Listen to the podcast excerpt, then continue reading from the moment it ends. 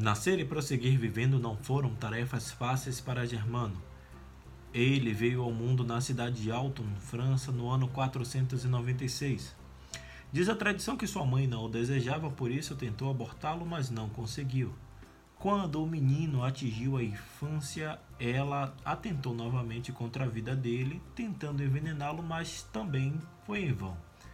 Hoje é 28 de maio, quinta-feira, dia de falar sobre a vida de São Germano, bispo de Paris. Eu sou Fábio Cristiano, sejam bem-vindos ao Santo do Dia.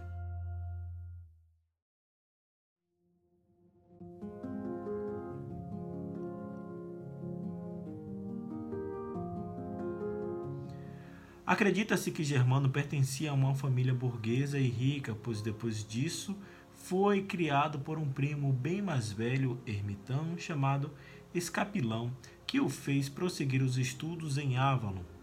Germano, com certeza, viveu como ermitão durante 15 anos ao lado desse parente em Laze, aprendendo a doutrina de Cristo. Decorrido esse tempo, em 531, foi chamado pelo bispo de Alton para trabalhar ao seu lado, sendo ordenado diácono e três anos depois sacerdote. Quando o bispo morreu, seu sucessor entregou a direção do mosteiro de São Sinforiano a Germano, que pela decadência ali reinante o supervisionava com certa dificuldade. Acabou deixando o posto por intrigas e pela austeridade que desejava impor às regras da comunidade.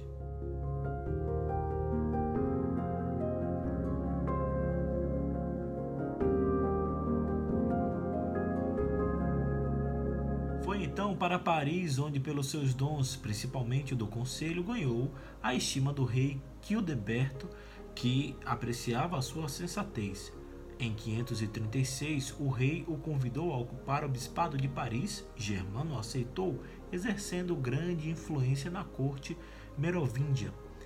Na época, o rei Childeberto ficou gravemente enfermo, sendo curado com as orações do bispo Germano. Como agradecimento, mandou construir uma igreja e, bem próximo, um grande convento que mais tarde se tornou o famoso Seminário de Paris, centro avançado de estudo eclesiástico e de vida monástica.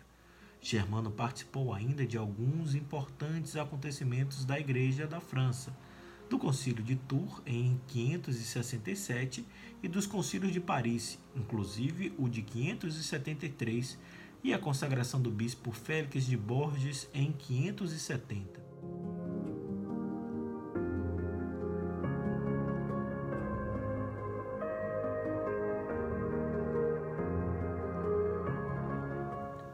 Entre mentes não eram apenas os nobres que o respeitavam, ele era amado pelo povo pobre da diocese.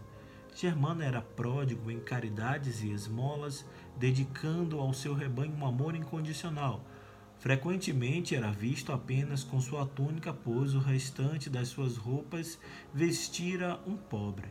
Ficava feliz por sentir frio, mas tendo a certeza de que o pobre estava aquecido.